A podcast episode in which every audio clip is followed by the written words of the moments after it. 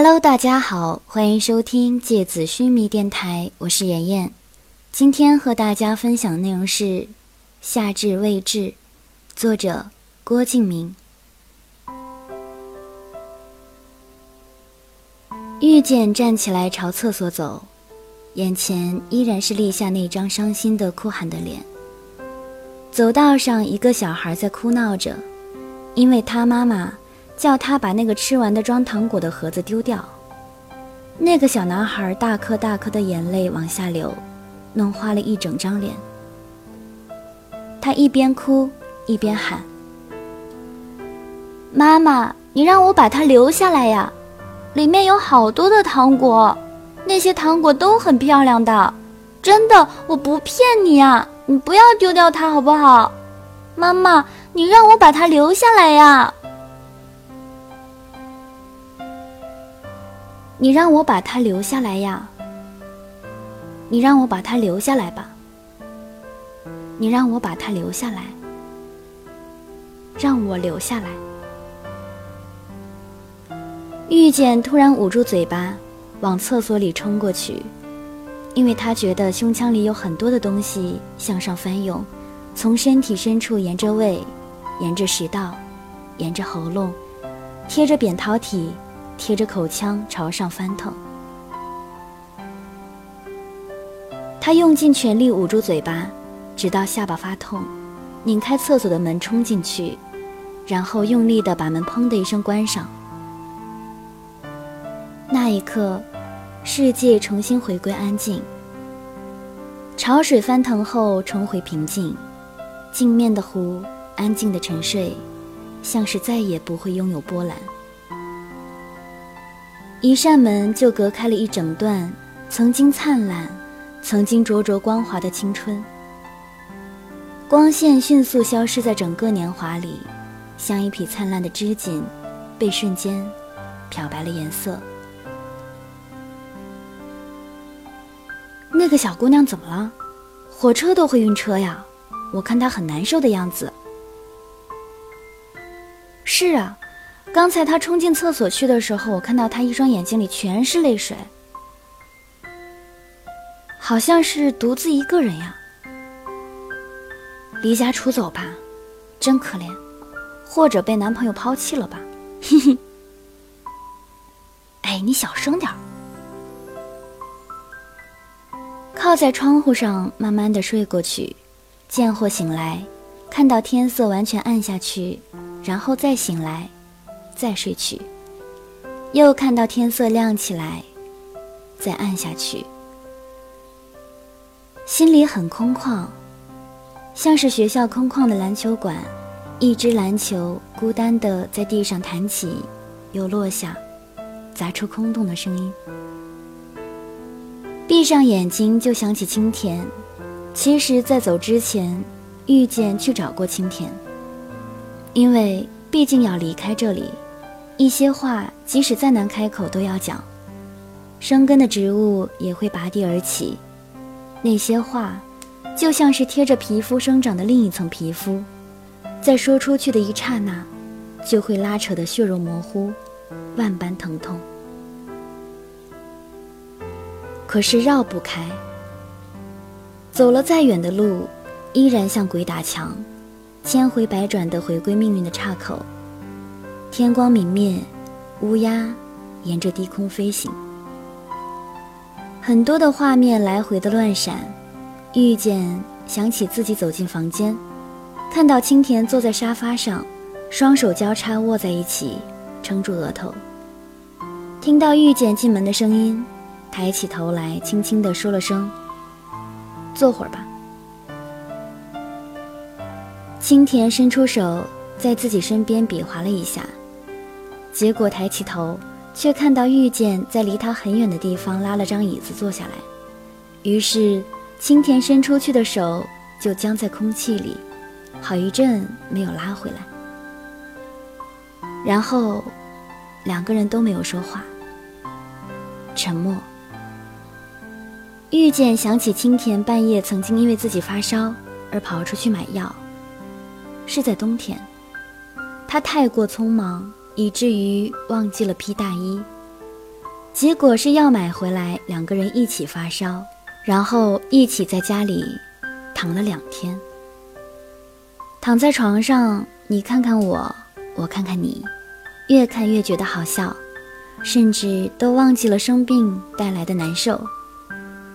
遇见第一次觉得，生病都是这么开心的一件事情。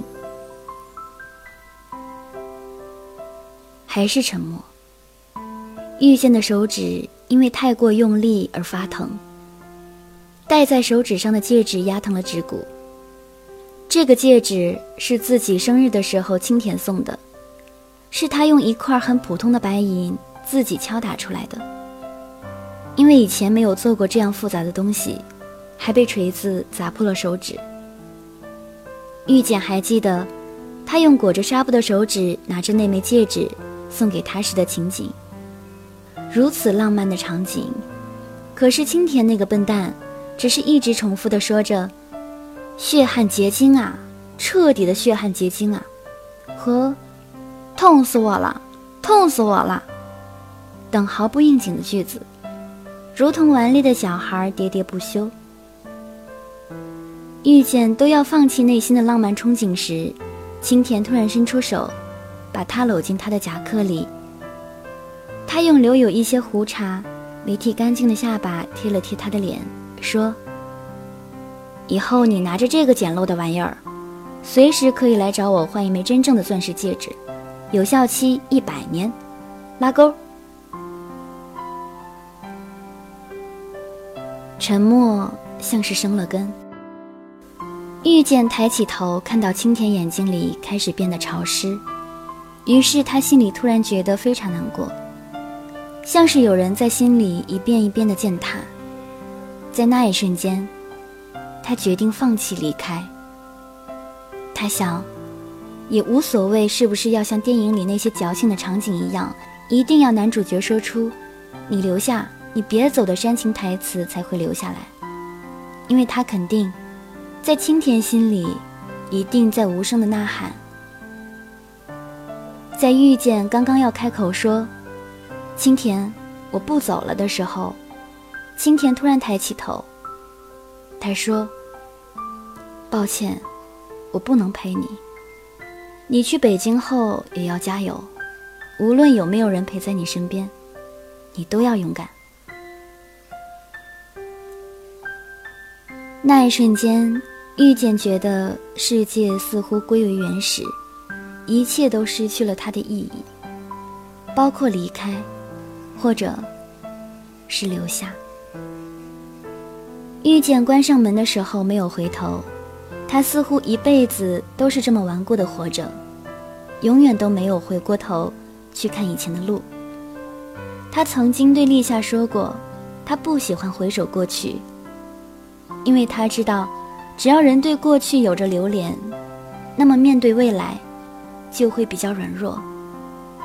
可是，如果那个时候遇见回过头去，他就可以看到青田那张忧伤的脸，以及他大颗大颗砸在地板上的眼泪。无论有没有人陪在你身边，你都要勇敢。对面铺位的人翻了个身，咳嗽了一下，然后继续睡去。遇见抬起手看了看表，快十二点了。今天是平安夜，整个浅川的学生应该都在狂欢吧？他想，立夏、傅小司他们肯定挤在同路广场，和吵闹的人群一起等待着钟楼传出零点的钟声。遇见朝窗外望出去，发现不知道什么时候开始，外面下起了鹅毛大雪。他默默地数着那些雪花，一片一片。那些雪像是全部落进了潮湿的内心深处。他看着表，在心里默默地倒计时：五、四、三、二、一。圣诞快乐！人群突然爆发出的声音。让立夏的耳朵嗡嗡作响，甚至都听不到身边的傅小司在喊什么。就像是噪音很大的电视剧，只能看见里面的主角们张口闭口，耳朵里却只能听出一片嘈杂的雪花音。而自己刚刚闭着眼睛许愿的时候，也没有看傅小司在干嘛，也不知道他有没有许下愿望。大雪不断的落下来，很短的时间里面，傅小司和陆丈的头发上都挤满了雪花。他们三个坐在广场边的长椅上，周围的行人川流不息。傅小司转过脸来问立夏：“刚才钟声敲响的时候有没有许愿？”“有啊，许了很多呢，像是什么高考顺利呀，父母健康啊，所有的流浪狗、流浪猫啊都不要被冻得生病了，我头发越来越长啊，等等，甚至……”非常好心的帮你许了个让眼睛越来越清晰，不要永远白内障的愿望。你才白内障！陆之昂插话进来，一连说了十来句没大脑之后，对立夏说：“愿望说出来就不灵了，你个笨蛋！”立夏突然意识到，对哦，可是已经来不及了。于是目瞪口呆的，也不知道该说什么。傅小司突然哈哈大笑起来，然后拍了拍立夏的头。立夏转过头去，看到傅小司的笑容，心里想：这个笑容真的好久都没看到了。过了一会儿，才意识到刚才傅小司拍自己头的动作似乎有点过于亲密了吧，于是脸就微微的红起来。陆之昂把一切看在眼里，然后微微的笑着。天空突然出现很多的焰火，一瞬间，天空像是盛开了无数的花朵。广场上所有的人都仰起了头。情侣的大笑声，焰火的爆炸声，雪花落在树梢的轻微声响，孩子吵闹着奔跑的声音，在千万种声音里。只有立夏一个人听得到自己心里的话。还好，还有一个愿望没有说出来。那么这个愿望真的能实现吗？遇见看着秒针滑向十二，那一瞬间，他似乎听到了从遥远的浅川传来的钟声，像是穿越了无数的岁月和山川之后到达自己面前。眼泪从脸上滑下来。滴在雪白的被子上，他闭上眼，在心里安静地许了个愿望。青田，总有一天，你会在 CD 架上看到我的 CD，出现在销量冠军的位置上，因为，我不会放弃这个理想，因为为了这个理想，我已经放弃了你。亲爱的上帝呀，这不是我心血来潮的临时许愿。为了这个目标，我从来没有放弃过，并且一直都在努力。你要相信我，所以，请你给我福音，照亮以后的黑夜，还有未知而漫长的路。一九九七年遇见，从同路广场回学校的路上，立夏没完没了的后悔自己。把愿望讲出来了，而陆之昂依然不停的逗他说：“没大脑啊，没大脑。”两个人一路斗嘴，傅小司突然插话说：“为了让你不那么难过，我也把我刚许的愿望讲出来吧。”立夏张大了口，摆摆手说：“不用不用，何必陪葬？”傅小司说。因为我刚许的愿望已经实现了，我刚刚看到我妈发给我的短信息，她告诉我，她收到上海寄过来的入围通知了，我进入了金川美术大赛的决赛。在小司讲完这段话的一瞬间，陆之昂和立夏同时张大了嘴。金川美术大赛，即使冷风倒灌进去。也不能让他们把嘴闭上，因为真的太惊讶了。金川美术大赛，也难怪陆之昂和立夏会那么惊讶，因为去年的第一届金川美术大赛几乎把整个中国掀翻。获奖的学生除了可以直接进入美术学院深造之外，无数的出版商也开始介入，积极运作这些天才们的画集。一时间，全中国出现了无数年轻的画家，速度之快，影响之大，让那些上了年纪的美术家们跌碎了眼镜。这些年轻人的画集一经出版，就在全中国开创了美术画集出版史上的一个记录。每天都有销售记录被刷新，所以第二届的金川美术大赛，在还没有开始举行的时候，就吸引了差不多全国所有媒体的注意力。小司用手把两个人张开的嘴巴合上，可是没用，两个人又张开了。傅小司叹口气，摊了摊手说：“好吧，随便你们，吃惊完了就告诉我。”然后陆之昂就开始不断的重复“太了不起了”这句台词，一直重复，没完没了。其实小四在看到那条短信息的时候，比谁都要激动，心里似乎响起了一种可以穿透一切的声音。小四对陆之昂和立夏说：“决赛时间是在寒假过年之前，你们两个陪我去上海好吗？就当是去玩。”陆长用力地拍着傅小司的肩膀说：“好的，好的，完全没问题。我还可以帮你背画板和颜料，让我当你的助手吧，小四大明星。”傅小司被他说的有点不好意思，挥着手说：“问候你大爷。”陆长说：“有什么不好意思啊？你肯定拿一等奖啊！”然后。全中国学美术的孩子都会知道你的名字，太强了，小司，你是我的偶像呀！要我帮你提鞋吗？立夏一瞬间想了很多的事情，最后终于鼓足勇气问了一句：“去上海需要多少钱啊？我先看看我够不够。”傅小司突然哈哈大笑起来，这让立夏有点懊恼。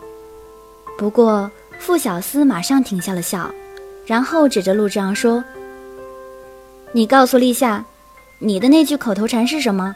刚好可以回答立夏的问题。”陆之昂挠了挠头，有点不好意思，支支吾吾地憋了半天，然后终于讲出来了：“老子有的是钱。”这句非常欠揍的口头禅。说完之后，就拼命解释说：“这句口头禅。”仅仅用在小司批评他乱买东西的时候，立夏被他弄得哭笑不得，而小司微微笑着，温柔地说：“一定要剥削陆之昂，他有的是钱。”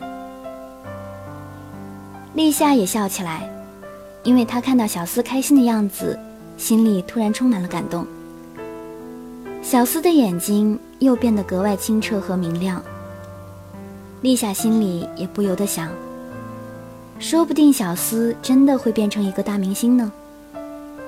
风雪依然没停，三个人互相打闹着往回走，周围的空气随之变得微微的发出温暖的气息，像极了春天马上就要回归的样子。立夏心里默默的想：遇见，我还没办法把这个消息告诉你，不过，如果你知道了。也一定会为小四开心吧。我们都要加油，在每个人自己的道路上，像你不断的告诉我的那样，勇敢的前进。我会像我保证的一样，在以后的路上，在离开你的日子里，变得越来越坚强。大雪覆盖沿途，年轻的笑容，飞扬的青春。公园关上了大门，一切回归无声的寂静。在大雪的覆盖下，谁都知道有新鲜的种子开始萌芽，最终刺破果壳，朝着冻土般坚硬的大地扎下深深的根。我们都无比的坚信，风雪再寒冷，冬天再漫长，都无法阻止温暖的回归。可是，所有的人都忘记了，春天再逼近，也无法阻止下一个冬季的来临。可是，至少时光在这一刻是幸福的。平安夜的时候，总是会有白胡子的圣诞老人站在窗外，或者爬上高高的烟囱，没有人会认为他是小偷。平安夜的时候，总是有卖火柴的小女孩，划亮了手中的微光，照耀了所有平凡而微茫的幸福。平安夜的时候。总是有雪人站在人们喧闹逼近不了的安静角落，在黑暗里小声地哼着歌曲。平安夜的时候，总有很多的气球纷纷升上天空，在烟花的背景和悠扬的风笛声里越升越高，直到消失不见。平安夜的时候，总有耀眼的灯光和热气腾腾的晚宴。平安夜的时候，总有很多的秘密悄悄蔓延在心里。这些都是世界在这一刻显得幸福的原因。事隔多年，我回忆起高三在浅川度过的圣诞节，心里都会充满无法表达的情绪。那天，小司充满光芒的眼睛依然反复出现在我的梦境里。如果时光倒转，一切回到最初；如果傅小司没有参加那个比赛；如果遇见没有离开；如果陆之昂不是陆之昂；如果我立夏不是立夏；如果一切都可以选择重新来过，那么我们是不是就不会走到如今的地步呢？那些小说里频繁出现的物是人非、沧海桑田等词语所指的情形，原来真实的存在着。可是我知道，哪怕耗尽生命，我都不能让时光倒流一秒。我们输给命运翻云覆雨的手掌，摔得遍体鳞伤，摔得遍体鳞伤。小思。如果重新选择命运，我们会是什么样的结局呢？二零零四年，立夏。好了，今天的节目到这里就要结束了，大家晚安。